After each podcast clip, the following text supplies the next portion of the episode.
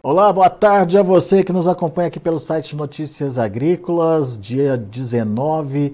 Ah, hoje é dia da gente entender um pouquinho mais o que anda acontecendo no mercado de soja lá na Bolsa de Chicago e também aqui ah, no Brasil. A gente é, percebe que tem um movimento de alta se consolidando lá em Chicago nesse momento, principalmente para a safra nova americana. Essa casa dos 14 dólares por, por bushel parece estar mais confortável nesse momento, mas será que tem fôlego para se segurar acima desse patamar? Será que é, o mercado pode é, ainda reagir mais forte que isso? Enfim, perguntas para Camilo Monte, direto lá da Grande Oeste, é, direto lá de Cascavel, no Paraná. Seu Camilo, seja bem-vindo, meu amigo. Obrigado por nos ajudar a entender. O mercado ganhou uma certa firmeza, seu Camilo, com diante da expectativa de que o USDA no último relatório dele, não teria feito toda a projeção de redução de oferta para a safra americana. Mas ainda tem fôlego aí para continuar subindo? Como é que o senhor está vendo esse movimento lá em Chicago? E se de fato é um movimento consistente e consolidado aí, seu Camilo? Olha, Alex, eu acho que sim. Em primeiro lugar, boa tarde a você, boa tarde a todos os amigos do Notícias Agrícolas.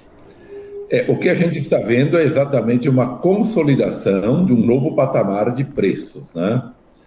O USDA teve dois importantes relatórios aí no mês passado, um na virada de junho para julho, que foi o relatório de área, no qual ele cortou de forma inesperada cerca de 1 milhão e 700 mil hectares no plantio da nova safra, desta safra americana que já está no campo, né? Então, o plantio final ficou muito abaixo daquilo que o mercado esperava e também da projeção lá da primeira intenção em março. Né? Isso já deu uma revirada no mercado. É bom lembrar que a posição novembro, ali em maio, final de maio, coisa assim, ela veio abaixo dos 12. Ela veio em 11,80, 11,90, algo assim. Hoje nós estamos falando em níveis acima de 14, e ele pode se estabelecer acima de 14 com uma certa firmeza, e eu diria até ter espaço para subir muito mais. Né? Então, um, um ponto foi a redução diária. O segundo foi a perspectiva de que haveria uma redução de produtividade no relatório de oferta e demanda de julho, que foi liberado no último dia 12. Mas esse esperado corte de eh, produtividade não veio. O USDA continuou mantendo a produtividade norte-americana na faixa de 58,3 sacas por hectare, que era a mesma projeção anterior, que se chegar nesses níveis vai ser um novo recorde histórico em termos de produtividade. Ora, num ano em que já tem problemas climáticos desde o plantio a, a, seca no meio oeste ela não é de hoje, ela vem se arrastando desde o início do ano. E nesse período que tem mais chuva, com a chegada da prima, fim da primavera e início do verão, é, não, não aconteceram as chuvas regulares que todo mundo esperava, né, que os produtores norte-americanos esperavam. Então, como não houve corte da produtividade, se imagina que haverá um corte e talvez aí redobrado, aquilo que não se cortou em julho vai se cortar em agosto, incluindo mais essa deterioração das lavouras que pode vir ainda pela frente, né? É bom lembrar também que em julho vieram chuvas, mas de forma muito irregular, não abrangentes no total e não na intensidade que as lavouras precisavam ou precisam, né? Então nós estamos aí, houve já um corte de quase 6 milhões de toneladas, mas esta totalmente atribuída à redução diária, mas o mercado espera agora um corte na produtividade. E ainda é um pouco cedo para a gente falar, porque o próximo relatório, a próxima avaliação de safra, ela só vai ser divulgada lá no dia 11 de agosto, no relatório de oferta e demanda de agosto. É um pouco longe ainda, portanto, não sabemos como o clima vai se comportar. Mas, mas, aí está o dado importante. O mercado vem subindo nessas últimas sessões, todas de alta, postado na perspectiva climática pela frente. Vejam houve uma melhora de 4 pontos percentuais na qualidade das lavouras na última avaliação, que foi feita até o último domingo e divulgado na última segunda-feira. E assim são 55% das áreas que são tidas como boas excelentes. Na semana passada estava em 51. Então subiu 4 pontos nessa última avaliação. No ano passado era 61% das lavouras tidas como boas excelentes nessa mesma época do ano, né? Ainda estamos bastante atrás do ano passado. Portanto, já não se pode imaginar os 57 pontos aliás, 56, 56 sacas por hectare no ano passado. Claro que as lavouras até a colheita tem um longo tempo ainda, mas nós estamos com qualidade das lavouras inferiores às do ano passado e as projeções de clima para essa virada de mês entre julho e agosto não são nada animadoras. Uma onda de calor muito intensa deve atingir a região.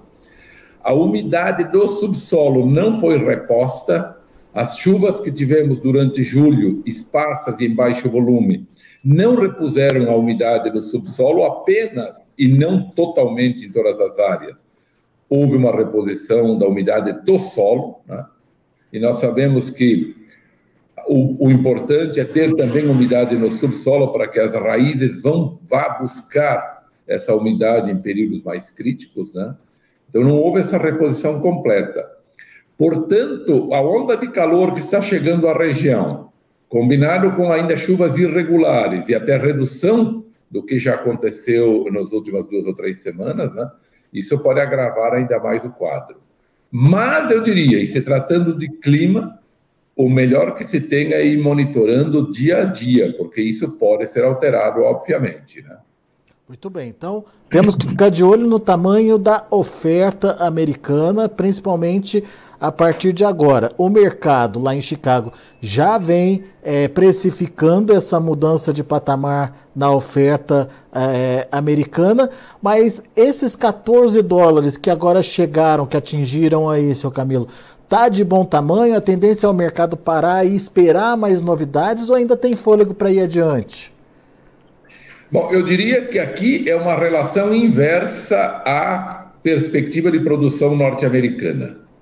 O que, que seria essa relação inversa?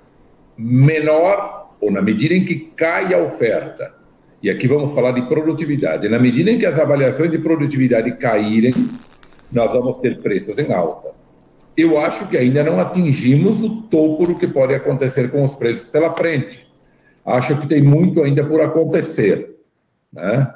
E, e, na verdade, está em aberto, porque a questão climática está em aberto. Né? Vamos ter que ir monitorando. Mas o fato é este: na medida em que as lavouras apresentarem pior, piora na sua qualidade, na medida em que a questão climática for se agravando pela frente, ou se, se ela se agravar efetivamente, nós vamos ter preços buscando novos patamares. Não dá para descartar que eles vão buscar os 15 ou os 16 tudo vai depender da situação climática. É uma situação totalmente em aberta. Qual é a perspectiva? A perspectiva é de corte na produtividade da safra norte-americana. E, portanto, eu vejo uma perspectiva em alta ainda. Mas tudo isso depende desse andamento do clima. Né? Muito bem. Vamos olhar isso é, para as negociações aqui no Brasil, seu Camilo. Uh, obviamente, Chicago, então, tem potencial de, de melhorar, mas quando a gente olha e analisa os outros dois fundamentos que é, montam né, o preço é, da soja aqui no Brasil, que seria prêmio, uh, prêmio e câmbio, né? É, dá para entender que para o Brasil essa tendência positiva de Chicago também pode se repetir, ou daí essa leitura já fica mais difícil, seu Camilo? Exatamente. Só antes de falar do Brasil, já que vínhamos falando da questão externa, um outro ponto de apoio é o agravamento da questão no leste europeu, da guerra ah, entre verdade. o e a Rússia. Esse é um ponto muito importante. O trigo ontem subiu cerca de 3 ou 4%, hoje subiu mais 8%. Né? Verdade. A Ucrânia é grande exportadora de trigo, juntamente com a Rússia, mas afeta muito mais a Ucrânia. A Ucrânia vai exportar em torno de 11 milhões de toneladas este ano e mais cerca de 20 milhões de toneladas de milho. E agora, se a, a como, como foi noticiado, a Rússia está saindo do acordo e ela andou bombardeando portos em Odessa, que é um dos portos da Ucrânia ali no Mar Negro, destruiu inclusive armazéns graneleiros, destruiu, hoje se fala em 60 a 70 mil toneladas de trigo que foram perdidas. Então, toda essa situação pode se agravar. Além disso, ele passa a considerar que qualquer navio que acessa aquela região pode estar carregado com armas. Veja a situação como ficou grave, né? É, mas a, a, a, Ucrânia chegou a exportar cerca de 30 milhões de trigo, hoje 20, chegou a exportar 20 de trigo, aliás, chegou a exportar 30 de milho e hoje em torno de 20. Antes da guerra exportava, produzia bem mais, exportava bem mais. Chegou já a exportar 20 milhões de toneladas de trigo e hoje está em torno de 10 a 11 milhões também com essa redução. Mas também pode afetar também as exportações russas, a Rússia exporta quase 50 milhões de toneladas de trigo, né? É o maior exportador isolado de trigo do mundo, a Rússia. Pouco milho, cerca de 5 milhões de toneladas. Mas toda essa oferta acaba é, saindo, pelo menos momentaneamente, do circuito mundial de oferta, né? E acaba afetando uh, drasticamente os preços. Milho sobe forte em Chicago esses dias, o trigo muito mais, né? E, claro, acaba afetando também, impulsionando também os preços da soja. Então, além da questão climática, que é o principal fator, as lavouras agora nos Estados Unidos entram na fase reprodutiva e, portanto, no período mais crítico para a determinação da produtividade, temos também esse apoio para os preços, que é a complicação eh, do transporte marítimo para escoamento da safra ucraniana, mas também russa, o que acaba questão brasileira agora, então, Alex, me permite aí, vamos a questão brasileira. Perfeito, vamos Toda lá. essa alta lá fora acaba influenciando aqui dentro. Obviamente que na medida que os preços sobem lá fora, as tradings internacionais importadoras ou os importadores acabam pressionando um pouco mais os prêmios, né? Os prêmios vieram subindo nos últimos dias, depois de atingir patamares até 170, 180 negativos. Agora estavam na casa de 120, 110, 120 e, e, e voltam a ficar mais negativos. Aliás, chegaram na faixa de 100 até esses últimos dias. Hoje já se fala até em 120, 110, 120 negativos. Ou seja, parte dos ganhos lá fora são podados, são limitados pelo, pela, pelas negociações de prêmio. Né? Por que, que isso ocorre? Porque o comprador ele diz o seguinte: bom, eu tenho que pagar um Chicago cheio, porque essa é uma transferência internacional de Chicago cheio. Os prêmios eu não vou, eu vou pressionar, e acaba pressionando o prêmio. Se aparece vendedor num prêmio pior, acaba saindo o negócio, ele vai piorando o prêmio, né? Ele joga lá um prêmio de 100, saiu o negócio, no próximo ele vai falar em 120 negativo, 110 negativo. E assim vai se formando o mercado de prêmios como numa negociação livre de feijão e arroz que nós fazemos aí no dia a dia, né? Então, essa, essa é mais ou menos a, a posição. A gente tem um reflexo positivo nos ganhos em Chicago, e eles foram muito positivos nos últimos dias. Os prêmios, embora ficassem um pouco mais negativos nesses dias, mas não ao ponto de neutralizar os ganhos que tivemos em Chicago. E os preços internos subiram. Aqui no oeste do Paraná se fala livremente hoje 140 até 142 com prazos mais alongados né, por saca. Em Paranaguá, chegou a se falar preços acima de 150, também jogando mais alongado até 154, quem sabe, alongado que eu digo é para final de setembro ou outubro, início de outubro, 153, 154, eventualmente 155 nos portos, eh, no porto de Paranaguá. Então, houve uma sensível melhora nos últimos dias, é, mas poderia ter sido um pouquinho melhor até se os prêmios tivessem se mantido mas naturalmente esse confronto entre alta em Chicago com perda em prêmios é natural, ou queda em Chicago com ganhos em prêmios também é natural. Né?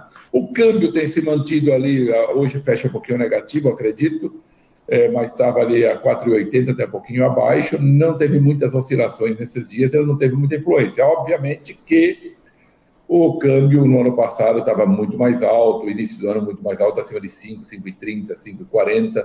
Ano passado tivemos momentos até acima de 5,60 no câmbio. Claro que isso faz uma diferença brutal na formação do preço aqui dentro, né? Muito bem. Ou seja, seu Camilo, as perspectivas vêm mais de Chicago do que propriamente dos fatores que modificam o preço interno por aqui, certo? Sem dúvida nenhuma. Chicago é o que está dando a tonalidade positiva eh, nesses últimos dias. Sim. E diante dessa, dessa situação, tem essa perspectiva de melhora de Chicago. É, dá para esperar mais um pouquinho para negociar, seu Camilo? Estou falando Brasil, Veja brasileiro. Bem, eu, acredito, eu acredito que depois daquele recuo inicial, porque nós tivemos um volume de produção de venda antecipada nesta safra muito menor do que em anos anteriores.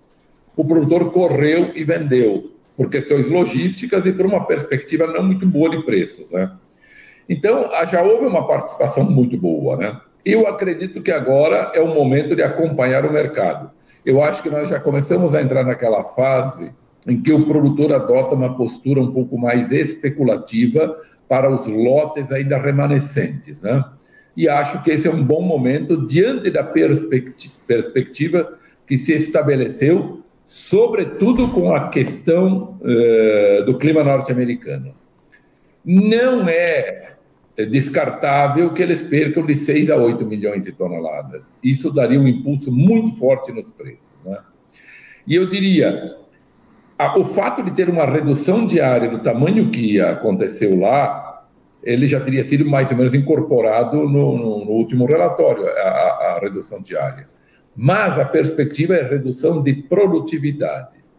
Os preços se tornaram muito sensíveis à questão climática. Você tem um menor plantio, portanto, portanto espera-se uma melhor produtividade para manter os níveis de oferta. Neste ano, nós estamos tendo uma redução diária com, combinada com problemas climáticos e, portanto, duplamente sensível para a questão de redução de oferta. Né? Portanto, nós estamos numa, num caminho muito mais plausível para ter redução de oferta. E isso uh, começou a ter, já tivemos um impacto muito forte na formação do preço. Eu acredito, é uma visão pessoal, que, que ela pode continuar. Mas essa visão pessoal está postada em cima dos relatórios de clima que eu li, que eu venho acompanhando. E eles indicam uma onda de calor muito intensa lá e, portanto, e também redução do nível de umidade dos solos e, portanto, prejuízos para a evolução das lavouras. Então, a minha perspectiva ela é nesse sentido, em função dos relatórios. Agora, todo produtor sabe como é que é a questão climática, né? É, tem até um velho ditado que diz: quer mentir, fale da perspectiva de clima, né? Porque pode mudar a qualquer momento, né? Então, eu acho que todo produtor está ciente disso, mas os boletins climáticos indicam nessa direção. Né? Muito bem. Vamos acompanhar então as cenas dos próximos capítulos. Fatores importantes: clima, continuidade do clima lá nos Estados Unidos e é, desfecho dessa situação é, do corredor de exportação é, lá, na, é, lá entre Rússia e Ucrânia e como é que isso pode afetar a oferta mundial também. Isso tem potencial de mexer com os preços. Mexe com trigo, mexe com milho e acaba respingando na soja também no final das contas, né, seu Camilo?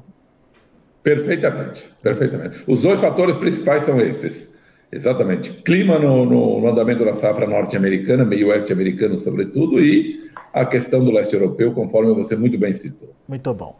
Seu Camilo, obrigado, meu amigo, mais uma vez por estar aqui com a gente e ajudar a gente a entender um pouquinho da dinâmica aí de precificação. Volte sempre. Valeu, um grande abraço, até a próxima. Valeu, Valeu até tchau, a tchau. próxima.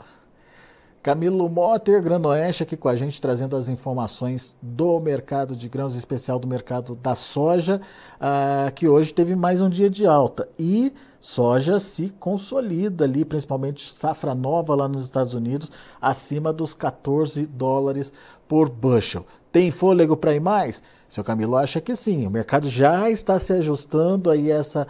É, é, questão da produtividade lá nos Estados Unidos, uh, tudo indica que uh, o, o mercado não, não confiou muito, ou pelo menos deu de ombros aí com o último relatório do USDA, que acabou mexendo apenas é, com a produção é, mediante aí a redução de área plantada e esqueceu de revisar aí um pouquinho da produtividade, portanto, tem potencial para reduzir um pouco mais essa produção americana lá nos Estados Unidos e uh, a gente precisa entender como essa questão toda relacionada aí à crise lá na Ucrânia, na Rússia, enfim, essa o corredor de exportação, a finalização do corredor de exportação quanto que isso pode é, impedir aí a oferta de grãos no mercado internacional e como isso deve inflacionar os preços lá na Bolsa de Chicago. Dois pontos então para ficar na nossa análise aqui. Deixa eu passar para vocês como encerraram os negócios lá na Bolsa de Chicago. De olho comigo na tela, a gente tem uh, um agosto fechando no vermelho, queda pequenininha de meio pontinho a 14 dólares e 91 centos por bushel, mas prestem atenção a partir de setembro, todos os demais vencimentos acima dos 14 dólares por bushel. Setembro, 14 dólares e 32, alta de 13 pontos mais 25. O novembro, também com alta de 13 pontos e meio, fechou acima desses 14 dólares por bushel, fechou 14,8 hoje. E o janeiro, ah, também com alta de 13 pontos e meio, encerrando aí a 14 dólares e 14 centes por bushel, ou seja, todos os vencimentos ligados aí à safra americana já estão é, acima dos 14 dólares por bushel.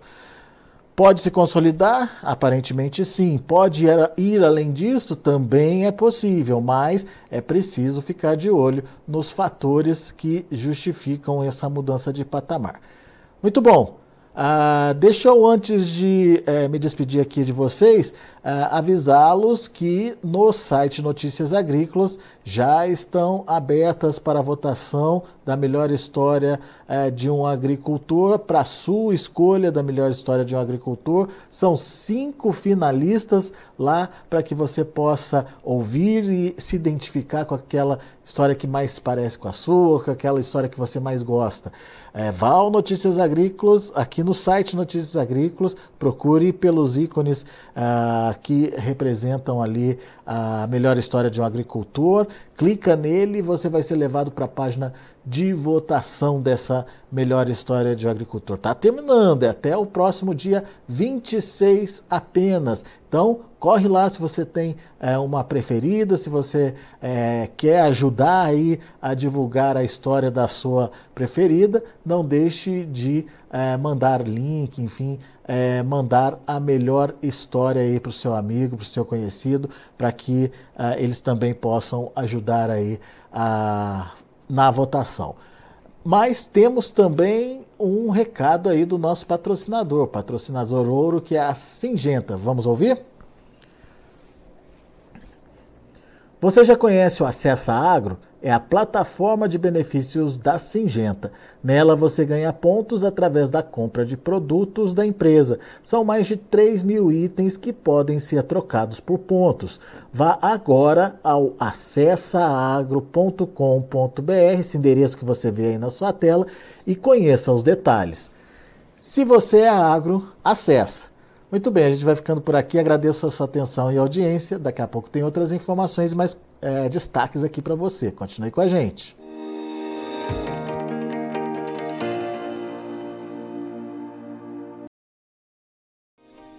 Se inscreva em nossas mídias sociais. No Facebook, Notícias Agrícolas. No Instagram, arroba Notícias Agrícolas. E em nosso Twitter, arroba Norteagri. E para não perder nenhum vídeo, não se esqueça de nos acompanhar no YouTube e na Twitch Notícias Agrícolas Oficial.